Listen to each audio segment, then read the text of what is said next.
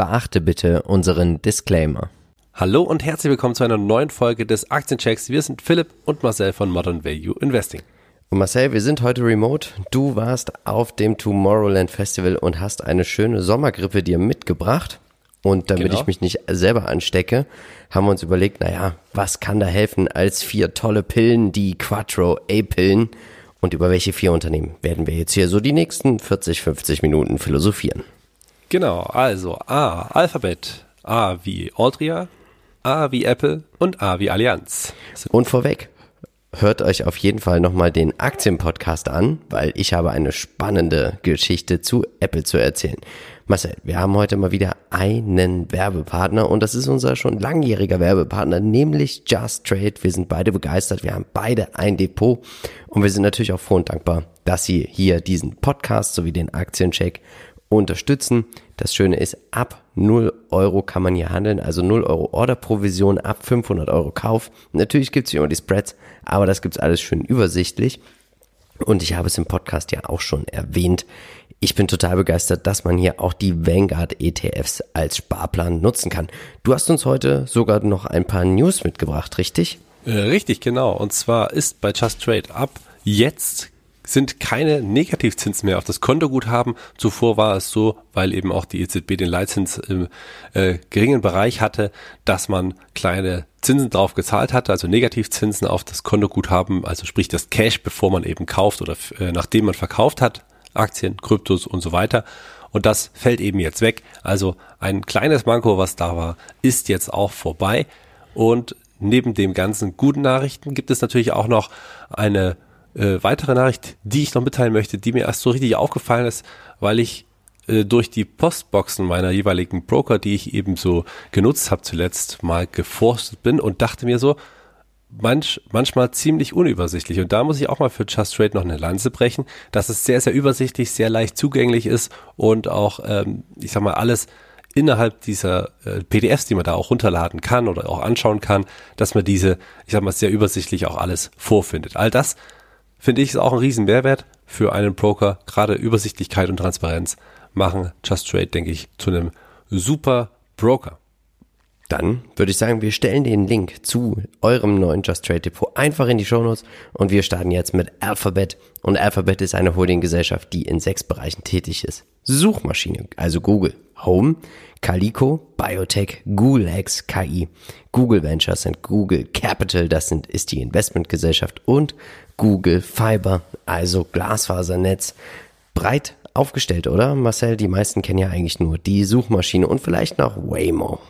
Ja, das ist richtig. Das ist das Gute an Alphabet, dass sie auch an den Zukunftstechnologien sehr stark forschen und sehr viel äh, Engagement mitbringen. Und äh, insofern könnte man auch mehr als zwei Thesen mitbringen, um in Alphabet zu investieren. Die erste, die ich mitgebracht habe, ist, dass die Cloud, digitale Werbeanzeigen und Co. im Rahmen der Digitalisierung natürlich weiter gefragt werden. Also es sind Trends, die in Zukunft mehr und mehr in die Verbreitung gehen werden.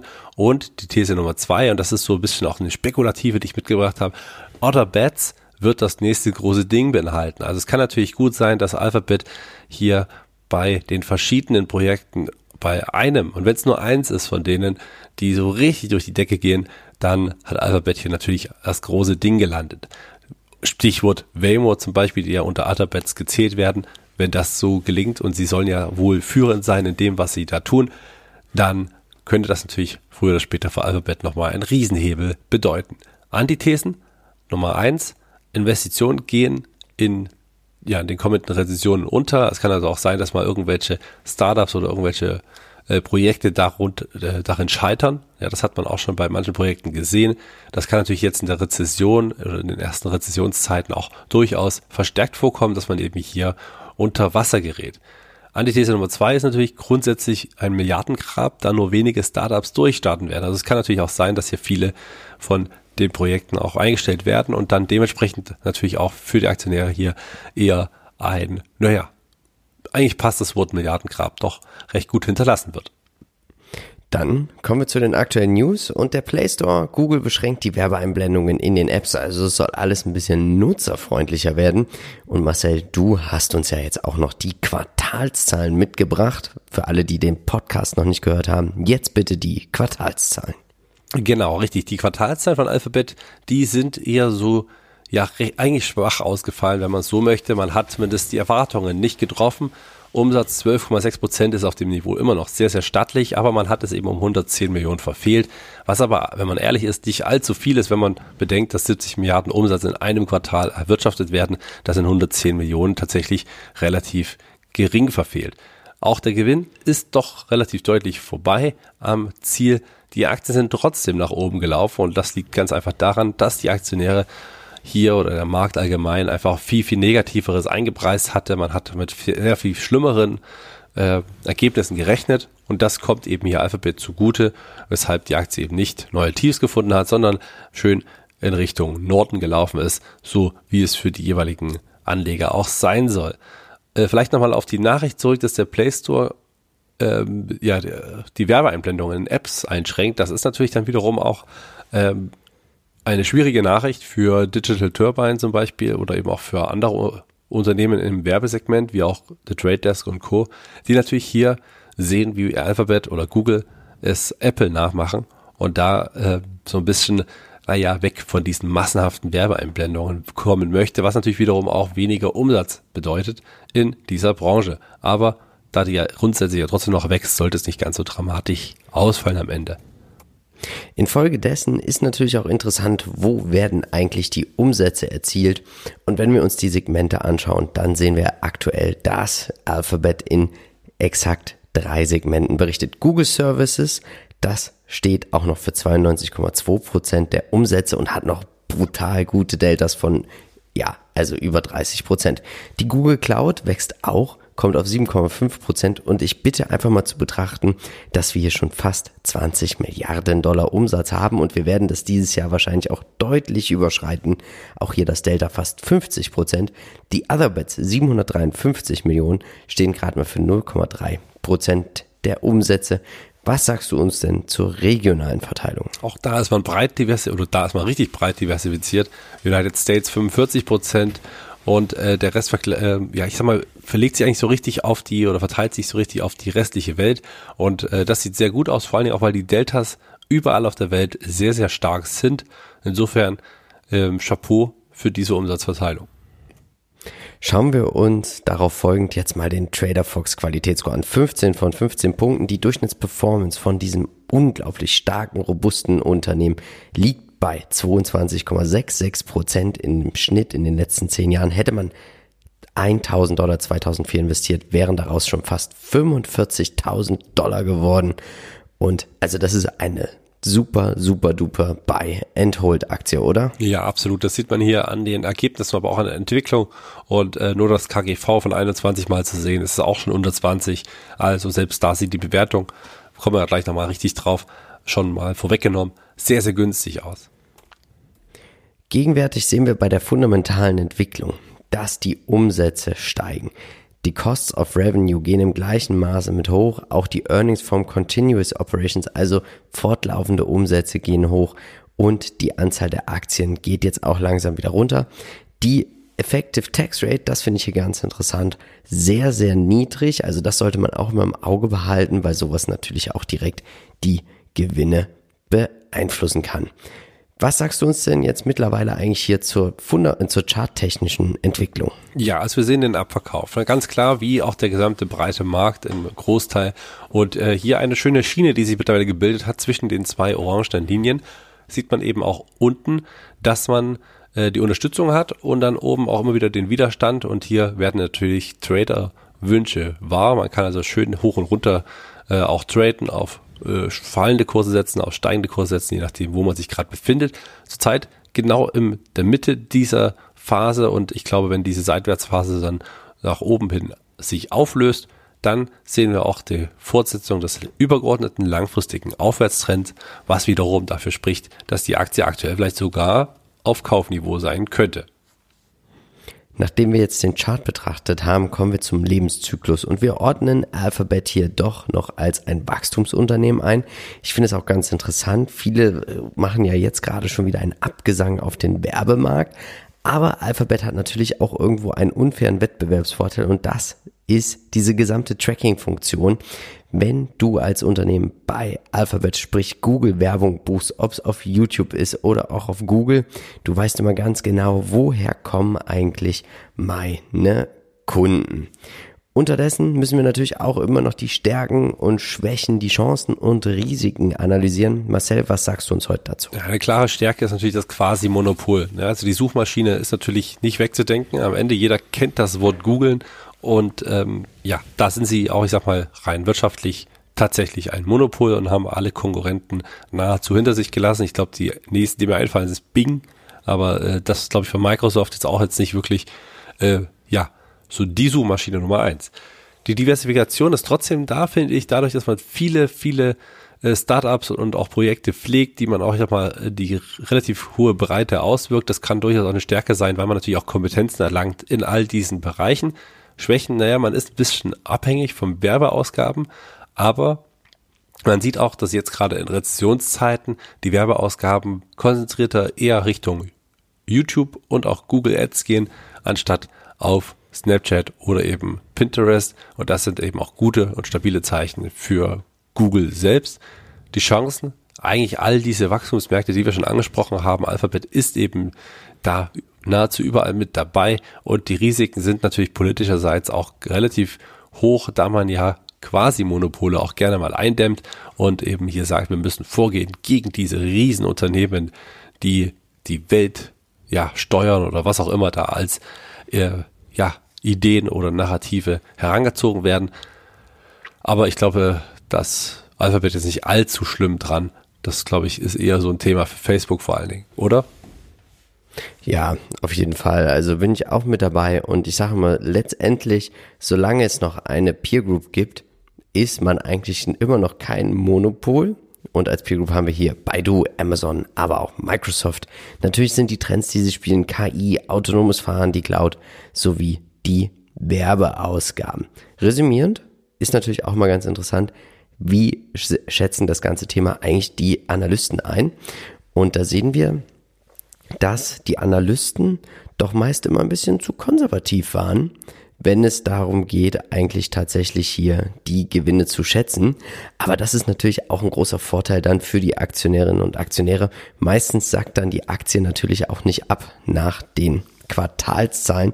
Also lieber ist es mir, dass man da sich etwas verschätzt als stark verschätzt. Das haben wir ja zum Beispiel auch die letzte Woche bei Shell gesehen. Wir sehen aber auch hier, dass man geht davon aus, dass der Gewinn je Aktie, auch hier sehen wir es jetzt, erstmal 18 Prozent 2023 steigen soll und dann 14 Prozent. Hier wird es ein bisschen langsamer. Und auch auf der Umsatzseite rechnet man mit ein bisschen weniger.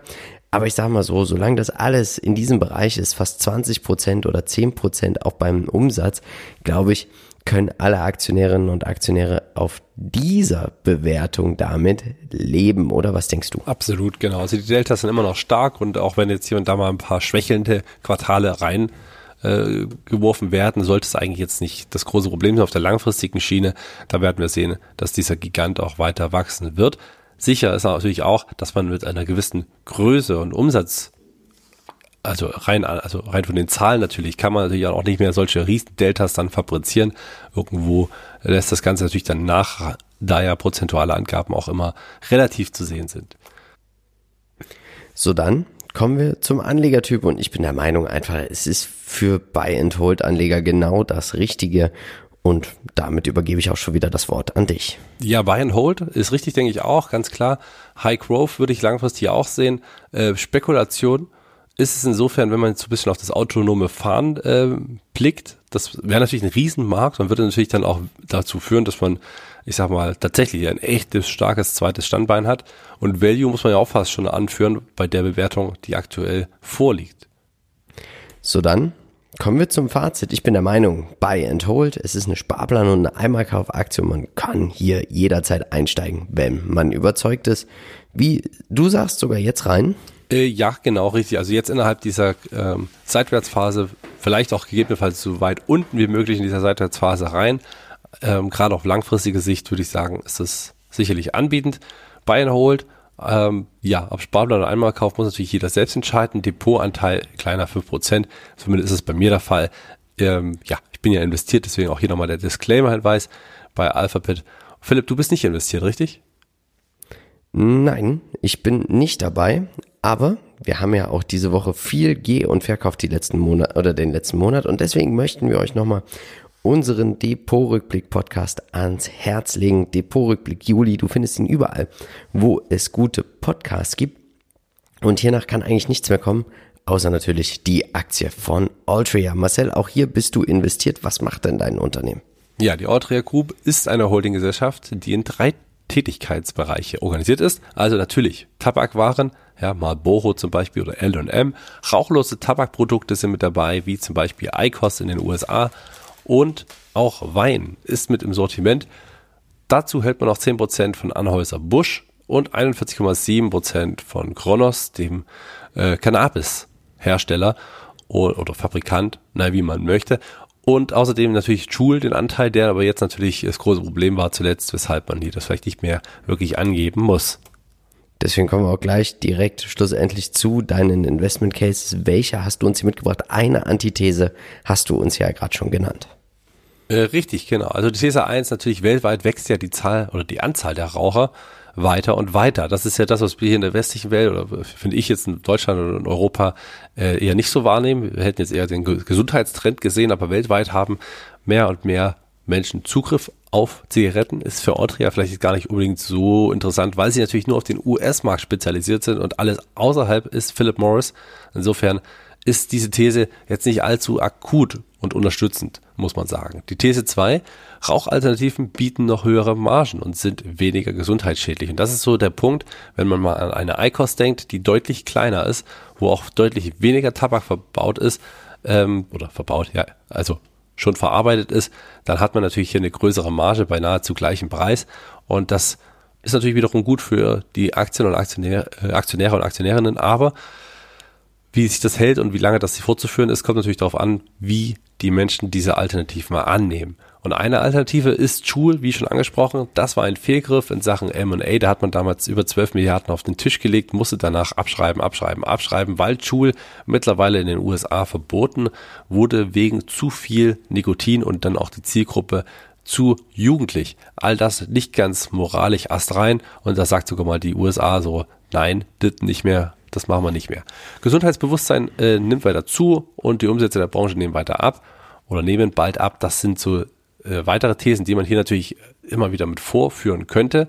Denn äh, klar, wenn der westlichen Welt mehr aufhören als irgendwo anders auf der Welt mehr anfangen und natürlich auch viel mehr Geld da ist zum Ausgeben für Zigaretten, dann äh, wird das sicherlich zu sinkenden Un äh, Umsätzen führen können. Hierbei ist natürlich auch immer ganz wichtig, die aktuellen News im Auge zu behalten. Und wir haben es gerade schon gesagt, also Joule ist verboten oder Joule ist verboten in den USA. Und wie waren denn die Quartalszahlen? Ähm, ja, die Quartalszahlen, die waren äh, insgesamt gar nicht so schlecht. Klar, der Umsatz ging mit 4,1 Prozent äh, zurück, aber man muss sagen, dass der Gewinn wieder überboten wurde und das ist so ein bisschen auch das, worauf die Aktionärinnen und Aktionäre äh, warten und blicken, weil natürlich die Dividende hieraus entsteht und die ist ja recht üppig bei Audria, wie wir alle wissen und auch der Plan für das komplette äh, Geschäftsjahr 2022 wurde bestätigt, also hier scheint man weiterhin auf Kurs zu sein und das IPS soll weiter wachsen um etwa vier bis sieben Prozent. Insofern kann man hier eigentlich zufrieden sein als Anlegender. Schauen wir uns nichtsdestotrotz oder im Kontrast dazu einfach mal jetzt mal die Segmente an und wir sehen, Zigaretten stehen noch für 84,1 Prozent der Umsätze. Oral Tobacco Products, also das sind auch zum Beispiel dann hier, ähm, wie heißt es nochmal? Das gesunde. Rauchen. Icos, genau. Ah, ja, gesundes 10 Rauchen ist es ja nicht. kommt auf 10% der Umsätze. Zigarren 3,8, auch sehr hochmargig. Wein 1,9, also nicht wirklich viel. Und 100% der Umsätze werden, wie du schon erwähnt hast, in den USA erzielt. Der Dividendenscore 12 von 15 Punkten und wir sehen es auch hier, man hätte ohne die Dividenden die letzten 10 Jahre hier im Schnitt mit 1,58% Entwicklung beim Kurs keinen Blumentopf gewonnen. Hätte man aber 1000 Dollar 1980 investiert, wären daraus schon 107.000 Dollar geworden. Und das wäre ja nochmal eine ganz andere Hausnummer, oder? Das auf jeden Fall. Und hier sieht man auch die, diese, diese Kluft, die da zwischen mit Dividende und ohne Dividende herrscht, weil natürlich die Dividende recht hoch ist und die solange die bedient werden kann, was natürlich nie sicher ist. Äh, ja, das kann natürlich dann dazu führen, dass man doch eine Outperformance hat. Wenn man das mal so hochrechnet, kann das durchaus passieren, dass man dann eben doch ganz gut dasteht, zumindest eine relativ sichere Bank hat, denn geraucht wird offenbar ja äh, doch recht regelmäßig und zuverlässig. Nahezu die fundamentalen Fakten sind wirklich hervorragend. Also Umsätze, sie steigen noch langsam, die Anzahl der Aktien, sie geht massiv zurück, die Dividende steigt. Aber was mir hier nichtsdestotrotz ein bisschen Sorge bereitet, das ist der Payout Ratio. Über 100 Prozent. Und das heißt, man fängt ja langsam an, Substanz auszuschütten. Kann natürlich auch sein, dass das jetzt alles sehr aufgepustet ist wegen dieser außerplanmäßigen Abschreibung. Aber Marcel, du bist ja investiert. Hältst, wirst du die, ähm, ja, den Payout Ratio, die Ausschüttungsquote im Auge behalten oder interessiert dich das gar nicht? Äh, doch, man sollte sie schon im Auge behalten, ganz wichtig, aber hier ist sie tatsächlich erklärt darin, dass man im Dezember äh, 2020, und das war tatsächlich am Ende des Jahres, die erste Schulabschreibung in Höhe von knapp 5, und Milliarden machen musste. Und das natürlich enorm zu Lasten des äh, Gewinns ging. Und äh, das dann natürlich im Folgequartalen, also sprich im ersten und zweiten Quartal des äh, vergangenen Jahres 2021 musste man noch weitere, viel, viel stärkere Abschreibungen vornehmen auf Schul und das wird eben jetzt auch nochmal passieren, weshalb eben genau die drei Jahre ähm, dazu führten, dass man hier eine enorm hohe Payout-Ratio hat, weil man eben mit Schul megamäßig daneben gegriffen hat. Das geht natürlich zu Lasten des EPS am Ende des Tages und genau deswegen ist die Payout-Ratio dort äh, höher und man muss an die Substanz gehen, keine Frage. Und das wird natürlich, nachdem Schul abgeschrieben ist, wieder zu einer gewissen Normalität kommen, rund um die 80 Prozent, was eigentlich so das Übliche war, was Altria relativ jährlich so hingelegt hat. Schauen wir uns den Chart an und hier ist eine richtige Achterbahn zu sehen. Ordne das bitte einmal für uns ein. Genau, also langfristig gesehen gibt es ja hier einen grauen, eine graue Linie, die äh, einmal quer durchs Bild geht. Das ist so der Abwärtstrend, der eigentlich seit über drei, vier Jahren schon Bestand hat. Dann ist die Aktie ausgebrochen öfters. Wir sehen das hier, sind wir mal runter die Linie, über die Linie und nachdem sich die Aktie auch über dieser Linie etabliert hatte, ging es dann sogar mal richtig stark rauf, Richtung 56 Dollar. Das war natürlich schon ein enormer Anstieg. Doch dann auch hier nochmal eben die neue Joule-Thematik und dann endgültig das offizielle Verbot, was natürlich hier nochmal richtig gekickt hat und die Aktie wieder zurück in Richtung unter 42 geschickt hat. Jetzt wieder die Erholungsbewegung. Ich gehe davon aus, dass wir diese auch weiter sehen, denn so nach und nach wird die Zukunft wieder eingepreist und in Zukunft, das heißt ab nächstes Jahr kann zumindest Schulen nicht mehr irgendwie neue Kosten verursachen, da sie eben nun jetzt mal abgeschrieben sind. Und ab nächstes Jahr kann sich das Unternehmen wieder auf ja, Wachstum konzentrieren, beziehungsweise auf das Wesentliche, was natürlich hier erstmal so einem gewissen, also für alle, die überzeugt sind, einen Dividendenwert zu haben, der moralisch vielleicht für den einen oder anderen auch verwerflich, keine Frage, der äh, kann hier natürlich gut einsteigen. Der Lebenszyklus, wir sind uns beide einig, diese Liebe wird einmal zu Ende gehen, wenn man in dieses Unternehmen investiert, oder? Na, so würde ich es nicht sehen. Ähm, tatsächlich der Absprung, also man hat natürlich hier, man kämpft natürlich mit einem Geschäftsmodell, was ich sag mal, umstritten ist, was sich auch immer wieder so ein bisschen in Sachen oder irgendwo zwischen Out und In befindet. Und ich glaube einfach, die große Chance liegt hier ganz klar darin, dass man äh, ja Alternativen anbietet. Und äh, wenn Chewy jetzt halt auch misslungen ist, aber man sieht an ICOS und auch an den Konkurrenzprodukten Klo, zum Beispiel von äh, Bud, dass äh, diese Produkte angenommen werden, dass sie auch immer weiter verbreitet sind. Und wenn das der Fall ist und Altria hier in den USA noch mehr Anteile gewinnt in diesen Segmenten, dann glaube ich, würde es okay sein, wenn auf der anderen Seite die normalen Raucher äh, runterfallen oder weniger werden und auf der anderen Seite eben dieses Segment steigt, weil einfach hier mehr, viel mehr Geld hängen bleibt. Und das ist, glaube ich, für Altria die große Chance. Aber das müssen sie erst schaffen. ICOS war ein guter Move. Philip Morris profitiert davon noch viel mehr, weil sie weltweit natürlich dann die restlichen Einnahmen äh, für sich beanspruchen. Und insofern, klar, mit der hohen Dividendenrendite ist man natürlich trotzdem noch ein, ein Abschwungskandidat. Das kann alles anders werden, wenn der Kurs hier mal steigt, weil man wieder Wachstum zurückkommt und ein bisschen eine Story hat, die da äh, für Zukunft sorgt. Kommen wir jetzt zur SWOT-Analyse. Du bist investiert. Was hast du denn hier eigentlich ausgemacht? Ja, was man halt nicht unterschätzen darf, ist die Finanzkraft. Also die an sich die Marge natürlich, was aus so einem was aus so einer Zigarette rauskommt, das ist schon wirklich enorm. Man hat auch die Stärke, dass man jeglichen Preis durchsetzen kann, weil man natürlich äh, ja Süchtige auch, ich sag mal, immer bei sich halten kann. Man hat starke Marken, das darf man auch nicht vergessen. Marlboro ist äh, so überhaupt, ne, wir haben alle das Bild des äh, Cowboys mit der Zigarette auf dem Pferd in der Wüste in den USA auf, vor Augen.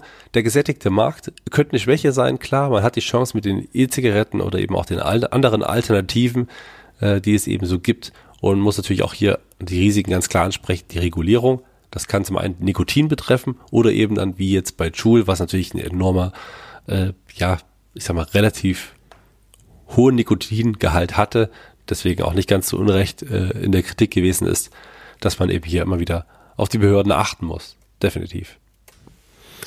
Schauen wir uns die Peer Group an. Du hast es schon erwähnt, wenn man natürlich außerhalb der USA mal schaut, also den USA, dann kommen noch Philip Morris, British American Tobacco, Japan Tobacco und Imperial Brands. Wir sind ja auch über die MVE Holding in Bud investiert. Welche Trends hast du uns denn heute mitgebracht? Ja, also wie schon angesprochen, E-Zigaretten wie die ICOS zum Beispiel, Alternativen, äh, ja, die es eben noch so gibt zwischen äh, Schnitttabak und äh, ja auch so, so wie Snooze zum Beispiel. Da gibt es ja auch Alternativen, die jetzt nicht von Snooze direkt sind. Also da äh, gibt es ja auch noch verschiedenste Sachen. Und natürlich der Cannabis-Trend. Äh, nur mal so die Vorstellung, dass Cannabis vielleicht doch mehr und mehr legalisiert wird. Dann ist man hier mit Kronos natürlich gut beteiligt an einem doch führenden Player in diesem Sektor und kann plötzlich dann auch sehr, sehr stark davon profitieren. Und hat natürlich auch die Möglichkeit, eigene Produkte noch mehr und mehr in den Markt zu drängen. Auch das nicht ganz zu unterschätzen, wie ich finde. Und da ist natürlich auch eine gewisse Lobbyarbeit da, die in den USA sicherlich auch darauf hinarbeitet. Schauen wir uns die Aussichten an und wir sehen es hier die Umsätze. Ja, sie wachsen eigentlich kaum noch. Also hier geht es noch ein bisschen mit der Inflation weiter, aber das war es eigentlich auch. Die Gewinne auch niedrig, einstellig, aber sie wachsen noch. Da ist natürlich auch viel mit dabei, dass die starken Aktien zurückgekauft werden. Ähm, ja, also wie siehst du das Ganze? Äh, ja, genau. Also ist natürlich klar, dass man jetzt hier jetzt keine Sprünge erwarten kann, also solange hier nicht irgendwelche Alternativen da sind. Aber genau diese Konstanz, die sie ja dann trotzdem schaffen, ist ja nicht so, dass sie jetzt mal äh, plötzlich enorm einbrechen. Ja, das muss man ja auch sagen. Es ist halt schon auch eine gewisse äh, Zuverlässigkeit, die sie über Jahrzehnte hinweg pflegen. Und das schätzen hier wahrscheinlich auch die Anleger. Und deswegen äh, gibt es hier, ich sag mal, auch grundsätzlich weiter Investoren, die eben gerne die Dividende mitnehmen.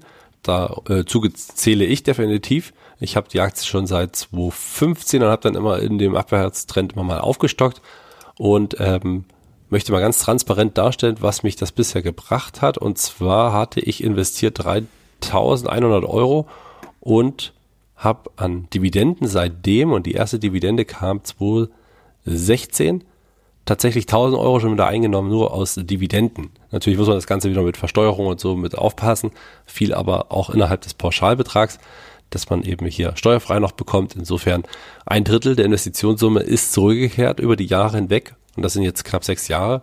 Insofern äh, ja, gibt es, glaube ich, äh, Schlimmeres. Und wenn man einen zuverlässigen Dividendenwert hat über die Jahre hinweg, dann kommt man hier auch relativ schnell ähm, ja doch zu, einer, zu einem guten Ergebnis. Natürlich ist die Aktie aktuell auch im Minus bei mir im Depot, aber das würde sich in etwa ausgleichen. Insofern könnte man sagen, bei plus minus null, tendenziell, wenn man länger hält, wird sich das Ganze natürlich dann auch äh, ja, rentabel mit äh, ergeben. Schauen wir uns den Anlegertyp an. Ich bin der Meinung, also es ist nur noch für Dividendeninvestoren äh, also geeignet, für nichts anderes mehr. Ja, genau. Also klar, als Dividendeninvestor wird man natürlich trotzdem Buy and Hold dann betreiben, wenn man sagt, ich äh, will die Stabilität der Aktie haben, aber ja, bin ich bei dir. Äh, klar, Dividendenwachstum, wenn es dann wieder soweit ist, das ist äh, eigentlich in Klammern zu setzen, weil vorher das super geklappt. Dann die drei Jahre jetzt mit diesem Tool war natürlich ein Problem, weil man einfach nicht großartig erhöht hat. Konnte man auch nicht, ganz klar, war ja, wäre auch nicht vernünftig gewesen, hätte man wahrscheinlich auch nicht für gut gehießen. Und ja, als Value kann man sagen, wenn es doch mal ein bisschen günstiger wird, aber auch das eher in Klammern. Für mich ist es aktuell einfach kein Kauf. Ich möchte nicht in den USA nur das Thema Tabak spielen, wenn, dann möchte ich mich global diversifizieren und hier einfach von dem Trend, dass es jedes Jahr weltweit gesehen noch mehr Raucher gibt, noch profitieren. Genau, also ich würde jeden, also ich würde einfach selber, werde ich einfach halten, ganz einfach. Äh, verkaufen würde ich, wenn die Aktie wieder, ich sag mal, auf ja, ordentlich nochmal ansteigt und dann vielleicht, ich sag mal, plus minus null, dann könnte man sagen, okay, man nimmt das Geld mal für was anderes. was ich nicht machen würde, ist tatsächlich neu kaufen. Wenn ich die Position noch nicht hätte, würde ich sie persönlich auch nicht neu kaufen. Das, äh, ja, genau, das würde ich tatsächlich nicht machen. Dafür wäre mir einfach, naja, der Pep nicht da. Aber wie gesagt, ich habe sie schon sehr lange, deswegen behalte ich diesen Bereich einfach. Und äh, einmal Kauf, wenn man doch überzeugt sein sollte, beim Trendbruch und dann aber ein Depotanteil, der nicht größer als drei Prozent ist, einfach weil man natürlich jederzeit mit rechnen muss, dass die Aktie auf aus welchen Gründen auch immer mal einen starken Bruch nach unten machen könnte. Jetzt kommen wir zu Apple und ich kann es jedem wieder nur ans Herz legen. Hört euch mal den Aktienpodcast an. Ich habe eine wahnsinnige Story erlebt im Bezug auf Apple, aber positiv. Deswegen sind sie auch mein Top der Woche. Marcel, du bist investiert. Ich werde hier bald investieren. Erzähl uns mal ein bisschen was über diese Aktie. Ja, also Apple kennt, glaube ich, jeder ähm, Herstellung, Vermarktung, Entwicklung von Computerhardware, aber eben auch, ja, Musikträgern steht hier noch, da musste ich kurz lachen, einfach weil, äh, ja, das iPod ist ja dann durchaus auch fast schon Vergangenheit. aber eben auch Handys, also iPhones, wie wir ja alle wissen, iPads und Co. Und hat man halt wirklich dann auch digitale Dienste, die das Ganze mit verbinden. Apple ist halt tatsächlich in aller Munde auf der ganzen Welt. Ja. Schauen wir uns die Investment-Thesen an. Und hier ist natürlich eine riesige Fantasie das ganze Thema Health und das Apple Car. Und dass mehr Kunden einfach, sobald sie ein iPhone haben, auch so ein bisschen in den Sog gezogen werden von anderen coolen Apple-Produkten. Wie siehst du das? Ja, absolut, genau. Das ist der große Punkt, wenn man einmal in dieser Apple-Welt steckt, möchte man A nicht raus und das ist nicht nur ein Spruch, sondern das ist einfach Fakt. Und äh, B wird man sich wahrscheinlich äh, erweitern, weil natürlich die Möglichkeiten toll sind und dann liegt es eben nahe, dass man dann nebenbei noch ein MacBook holt oder eben tatsächlich ein iPad oder was auch immer. Und äh, ich glaube, und das haben wir jetzt am Festival zum Beispiel festgestellt, wir haben äh, dieses äh, Ortungs, diese kleine Ortungschips, wie heißen sie richtig? iTags? AirTags, genau, AirTags äh, hatten wir auch dabei, um uns wiederzufinden und äh, das hat auch super geklappt. Insofern, sie lösen Probleme und das sind eben hier dann auch die Punkte, die Kunden bei sich bei der Marke auch zur Treue beibehalten. Antithese 1, gewisse Sättigung könnte erreicht sein. Das ist zumindest das, was die Kritiker immer wieder sagen. Mensch, hier die iPhones sind ja alle verkauft. Jeder hat eins, die halten so lange, will keiner Neues. Äh, kann man, glaube ich, schnell widerlegen. Aber eine Antithese 2 ist natürlich auch das China-Risiko und das dürfte man wirklich nicht unterschätzen. Denn ähm, sollte China hier ein größeres Problem werden, auch politischerseits, dann könnte das durchaus reichen, um Apple mal um eine zwischenzeitliche Krise zu stürzen da sie ja doch relativ viel Umsatz, wie wir gleich sehen, auch in China machen. Wir sehen die aktuellen News. Was hast du uns hier heute mitgebracht? Äh, weltweit ähm, sind, ist die Nachfrage nach Smartphones durchaus äh, nicht mehr ganz so hoch, beziehungsweise schwindet natürlich. Wir sehen, die Rezession wirkt und ähm, 9% weniger als im letzten Jahr ist die Nachfrage äh, geblieben, außer bei Apple. Und Apple hat im zweiten Quartal einen Anteil von 17 Prozent an den weltweiten Telefonlieferungen gegenüber den 14 Prozent im vergangenen Jahr. Also wir sehen hier, dass offensichtlich auch das iPhone 13 weiterhin so hoch gefragt ist ähm, wie noch nie. Und die Modelle 14 kommen ja dieses Jahr noch. Da bin ich sehr gespannt, wie sich diese präsentieren und natürlich dann auch verkaufen Ende des Jahres zum Weihnachtsgeschäft. Die Quartalszahlen selber liefen ja eigentlich ganz gut. Überraschend, da konnte man sogar den Gewinn deutlich schlagen um 5 Dollar Cent je Aktie und äh, auch die Umsätze, sag mal, mit zwei Prozent jetzt nicht üppig gewachsen, aber für die Zeit und das Umfeld, das Marktumfeld, ist es eben doch innerhalb der Erwartungen und das ist positiv. Auch mehr iPhones wurden verkauft und andere Segmente wie auch die digitalen Segmente sind sehr, sehr gut gestiegen. Deswegen zu Recht die Apple-Aktie im Plus nach der Bekanntgabe der Zahlen. Wir sehen, dass das iPhone immer noch für einen Großteil der Umsätze steht. 52,5 Prozent. Service wächst sehr stark, kommt auf 18,7 Prozent der Umsätze. Wearables, da ist zum Beispiel auch das, äh, die Apple Watch mit dabei, 10,5 Prozent. Mac 9,6% und das iPad 8,7 Prozent. Was sagst du uns zur globalen Diversifikation? Ja, weltweit sieht man, ist die Nachfrage nach allen Apple-Produkten natürlich vorhanden und wie gesagt, in China mit 18,7 Prozent nicht ganz ohne, das darf man nicht unterschätzen. Natürlich der Heimatmarkt mit 36,6 Prozent noch sehr dominant. Europa 24,4 Prozent und der Rest verteilt sich auf den Rest der Welt. Aber wie gesagt, China ist natürlich hier stark wachsend, aber ja. wenn es hier mal andersrum läuft, wobei man natürlich wiederum sagt, okay, Wird man Apple dann boykottieren? Wahrscheinlich nicht, weil die Leute lieben es halt, auch in China und deswegen bin ich da nicht allzu, naja, ängstlich dahingehend. Ja. Schauen wir uns den Wachstumsscore an. 13 von 15 Punkten, Durchschnittsperformance unglaubliche. 21,39 Prozent im Schnitt in den letzten zehn Jahren. Und man wäre Millionär, hätte man 1980. Also Glückwunsch an alle, die das getan haben. 1000 Dollar investieren. Unglaubliches, ja, Unternehmen, oder? Ja, absolut, genau. Und da sieht man auch mal die Unterschiede zwischen Dividende und äh, einfach nur Kursperformance. Und jetzt muss ja, man ja sagen, ist die Wahnsinn. Dividende abs oder in, also Dividendenrendite selber sieht ja auf dem Papier total gering aus. Da würde ja der eine oder andere sagen, nee, solche Werte mit so geringer Dividende kommen mir nicht ins Depot. Großer Fehler, weil man natürlich hier den Zinseszins vergisst. Die Dividende wird immer wieder gesteigert und das eben schon seit Jahrzehnten. Und hier sieht man eben auch, was das dann bedeutet in Sachen Vermögen. Hier hätte man nahezu eine Verdopplung oder das viel, viel mehr sogar, ne, äh, mit Dividenden gehabt, ja. als eben ohne Dividenden. Deswegen nicht immer nur auf die großen prozentualen Werte schauen bei der Dividendenrendite, sondern auch auf die, unter dem die die Dividende regelmäßig steigern und wachsen lassen.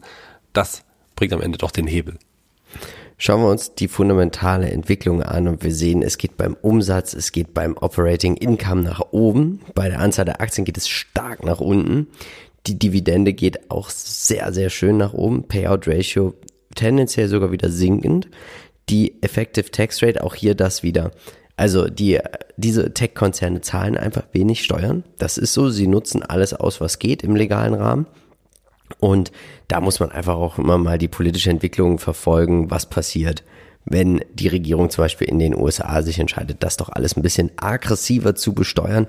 Aber ich glaube, das ist noch ein bisschen Zukunftsmusik, weil die Regierungen wollen natürlich auch ihre großen Big Techs ja schützen einfach und dass diese weiter auch in der Welt expandieren. Was sagst du uns heute zum Chart?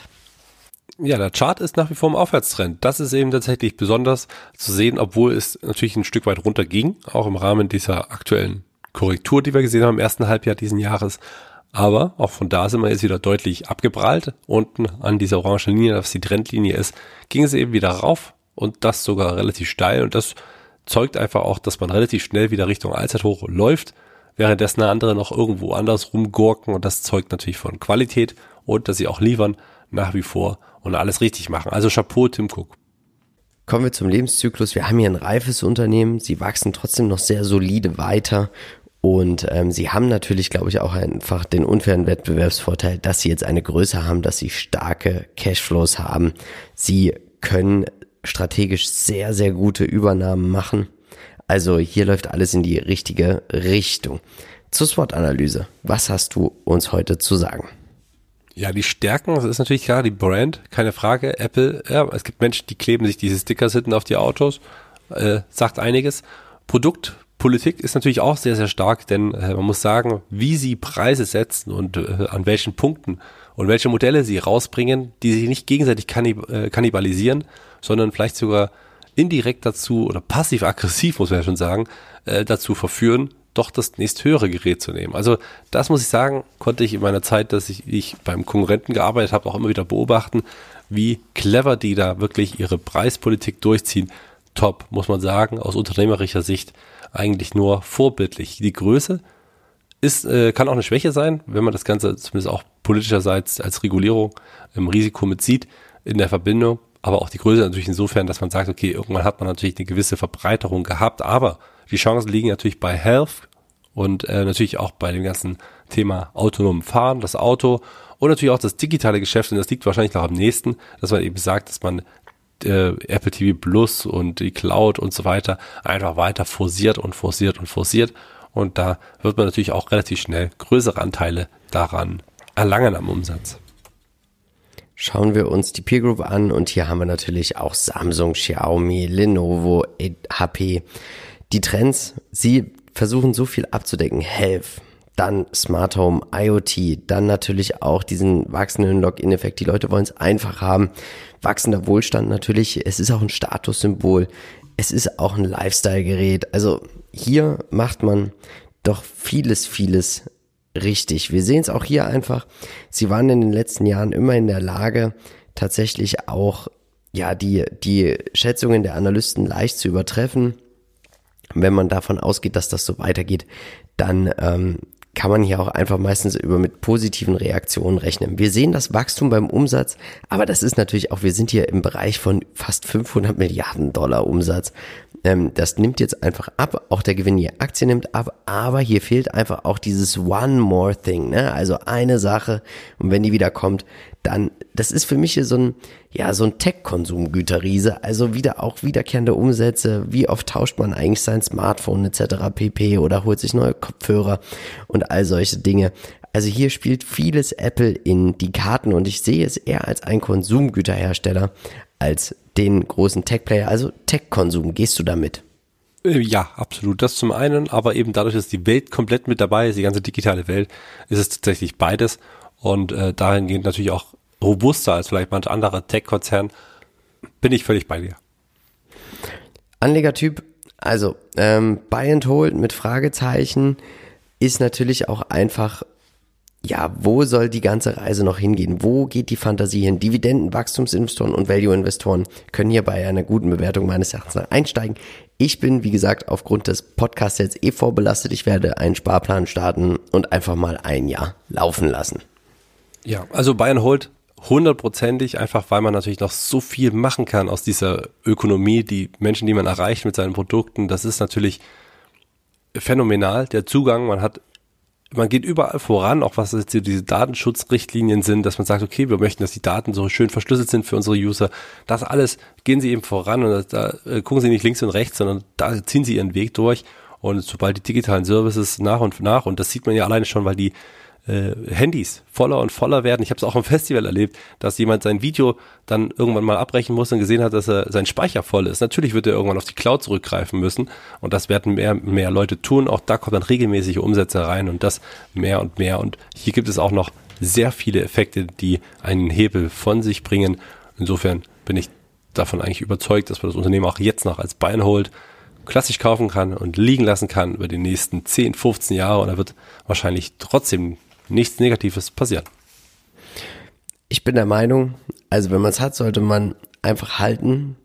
Ich kann auch verstehen, jeder, der sagt, Mensch, diese Aktie ist so groß, dieses Unternehmen ist so groß, mir fehlt noch die Fantasie, ich kaufe erst, wenn die Fantasie da ist. Ich denke, es ist einmal Kauf, aber jetzt auch Sparplan, Kauf geeignet. Wie gesagt, wieso, weshalb und warum erfahrt ihr in unserem Podcast. Du sagst jetzt einsteigen. Äh, ja, jetzt, weil man jetzt den Rückenwind der guten Quartalszahlen hat, man sieht, dass man sehr robust auch durch solche Krisen gehen kann. Und ähm, ja, klar, also selber habe das Depotanteil ist ein bisschen größer als fünf Prozent, weil die Aktie mit 266 Prozent im Plus natürlich reingewachsen ist in eine doch recht dominante Position.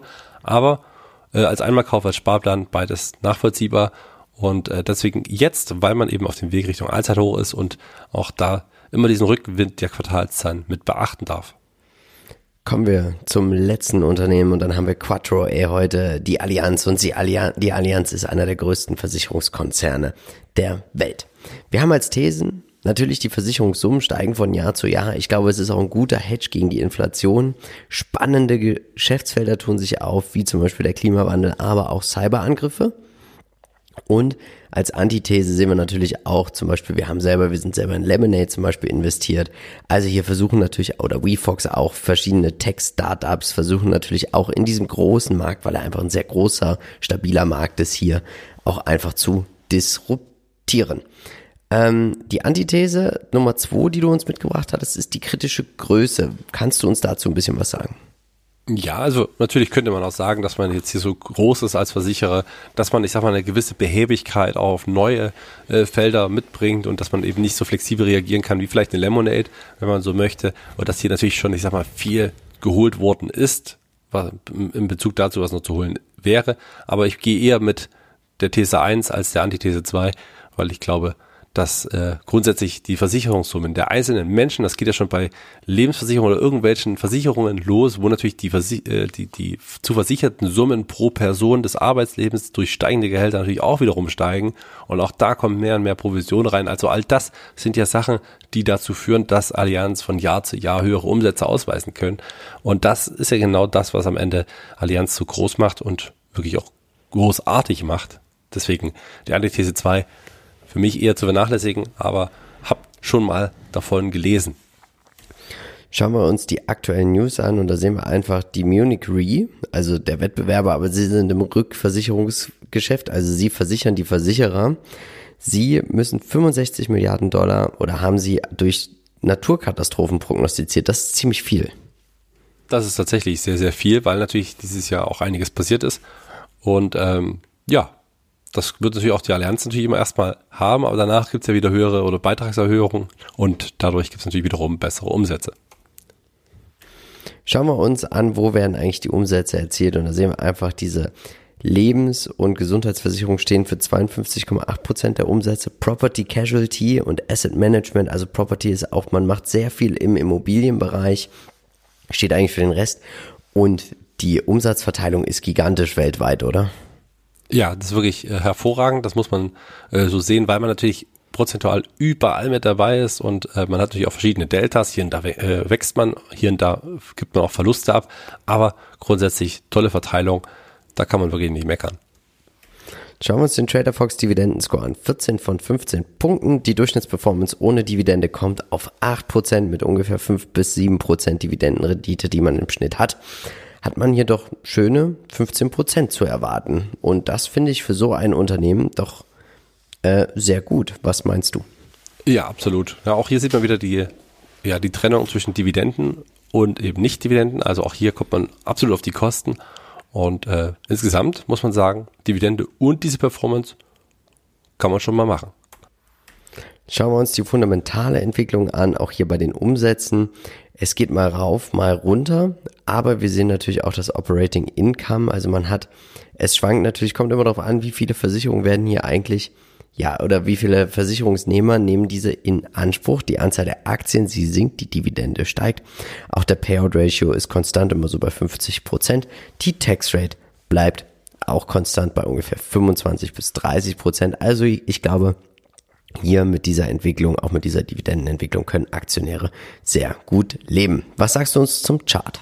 Ja, zum Chart wird es sogar relativ spannend, muss man sagen. Die Aktie doch recht stark unter Druck geraten zuletzt. Natürlich auch, weil man weiß, dass viele Katastrophen dazu führen, dass ja erstmal viel reguliert werden muss. Aber vielleicht eine schöne Chance für alle, die mal rein wollen und einen echten Dividendenwert ins Depot legen möchten. Die können natürlich hier in diesem Bereich so nach und nach einsteigen, so zwischen den 160 und 170 knapp. Und äh, ja, vielleicht eine schöne Chance. Die Seitwärtsphase ist an sich noch intakt und ich glaube auch nicht, dass diese brechen wird, weil man natürlich ja sehr unwahrscheinlich die äh, Werte von 140, 120 nochmal sehen wird. Wenn ja, dann bitte rein. Lebenszyklus. Wir haben ein reifes Unternehmen. Man muss natürlich auch immer schauen, wo versichert man Menschen, wo nicht. Das könnte natürlich auch ein gewisses Risiko sein, dass man hier etwas absichert. Und dann natürlich sehen wir aber auch, dass man zum Beispiel auch mal eins auf den Deckel bekommt von den regulatorischen Behörden. Zum Beispiel in den USA hat ja auch die Fondtochter, ähm, die Global Investors haben da ja auch einen auf den Deckel bekommen. Was sagst du uns heute zur SWOT-Analyse? Genau, also wir hatten die Marktmacht. Ne? Allianz kennt auch jeder auf der Welt. Vertriebsnetz ist natürlich schon groß und das ist ja auch gut so. Äh, man hat die Risiken des Klimawandels, was wiederum natürlich die Chance ist, um dann irgendwie mal mehr einzunehmen. Man muss hoffen, dass natürlich nicht mehr Kosten entstehen, erstmal die die Ergebnisse stark belasten. Die Politik selber ist natürlich je nachdem, was wie der Wind eben weht, muss natürlich hier die Versicherungsbranche immer hinterherhecheln. Man kennt das natürlich auch von den ganzen Regulatorien, wenn man als ja, einen Kunden betreut, was man da alles jetzt unterschreiben lassen muss und welche Zettelwirtschaft man dann haben muss, damit man äh, ja den Kunden auch ja richtig beraten hat. All das richtig und wichtig, aber vielleicht auch manchmal ein bisschen arg kostenstärkend und vielleicht auch hinderlich. Die Chancen digitaler Wandel grundsätzlich. Ich glaube auch hier müssen Sie aufpassen, dass Sie am Zahn der Zeit äh, mit dabei bleiben, dass sie hier sich nicht äh, irgendwas die Butter vom Brot nehmen lassen, gerade auch der Risikobewertung oder eben auch in Sachen äh, der Effizienzen und die Chance selber Klimawandel, also Produkte anzubieten, die vielleicht auch gekoppelt sind mit den ja, Lösungen des Klimawandels. Schauen wir uns die Trends an. Steigende Versicherungssummen, wir hatten es schon gesagt. Digitales Versicherungsgeschäft ist natürlich auch sehr, sehr viel. Man kann hier vielleicht auch mal ein Insurtech-Unternehmen übernehmen als Peer Group Marshall McLean, den Makler, die Talangs, Chubb, AXA, Travelers. Also man kann sich auch zum Beispiel eine Munich Re oder eine Hannover Rück auch mal anschauen. Das ja, und Warren Buffett setzt ja auch sehr, sehr stark auf Versicherungen, weil das natürlich echte, starke Cashflow-Maschinen sind. Was denkst du? Ja, genau, das ist genau der Punkt. Also Cashflow und das können ja, glaube ich, auch alle, die lange investiert sind bei Allianz, auch ganz klar bestätigen. Schauen wir uns die Aussichten an und Analysten gehen davon aus, dass die Umsätze leicht zulegen werden. Drei bis vier Prozent in den nächsten Jahren. Dieses Jahr sollen die Umsätze zurückgehen. Beim Gewinn ist es immer relativ schwierig, diese Unternehmen zu ja, prognostizieren, weil man immer nicht weiß, wie groß sind eigentlich die Versicherungsschäden. Als Anlegertyp Buy and Hold, Dividenden, Dividendenwachstumsinvestoren, aber auch Value-Investoren kommen hier auf ihre Renditen und das siehst du doch genauso. Ja, absolut. Kann man äh, nichts hinzufügen. Du weißt Dann, nicht, was du kaufst und was du nicht äh, da oder würdest du kaufen? Ich muss tatsächlich sagen, ich hab's äh, hier vergessen, deswegen jetzt live. Also, ich bin der Meinung, wenn man überzeugt ist, kann man hier einsteigen als Sparplan, aber auch als Einmalkauf, Depotanteil 3% als erstes laufen lassen, Buy and Hold betreiben und die Dividenden vielleicht sogar regelmäßig wieder reinvestieren. So, jetzt live und jetzt du. Ja, ich würde auch die Unterstützungen abwarten und schauen, also wie gesagt, charttechnisch, ob sich das dann auch dort stabilisiert, ob ein Boden gebildet wird und dann kann man doch schön reingehen und auch hier eine größere Depotgewichtung ist kein größeres Problem. Dann ist die Frage, wer darf es eigentlich nächste Woche sein oder übernächste Woche? Nächste Woche gibt es ja ein Depot Roast. Schaut euch auch da nochmal den Link dazu in den Show Notes an. Und dann könnt ihr natürlich auch mit abstimmen. Ihr könnt uns auch gerne auf Instagram folgen. Auch da könnt ihr uns eure Wünsche übermitteln. Schaut euch nochmal unseren letzten Aktienpodcast an. Wie gesagt, meine Apple Story und auch den letzten Aktiencheck. Marcel, nächste Woche sehen wir uns hoffentlich wieder. Ja. Und dann bleibt mir eigentlich nur eins zu sagen. Wir vom Modern Value Investing sind überzeugt. Es gibt immer irgendwo einen Bullenmarkt. Natürlich werden wir versuchen, diesen zu finden, um dann auch in diesen zu investieren. Also tut uns einen Gefallen und bleibt dabei bei Modern Value Investing. Ciao. Ciao.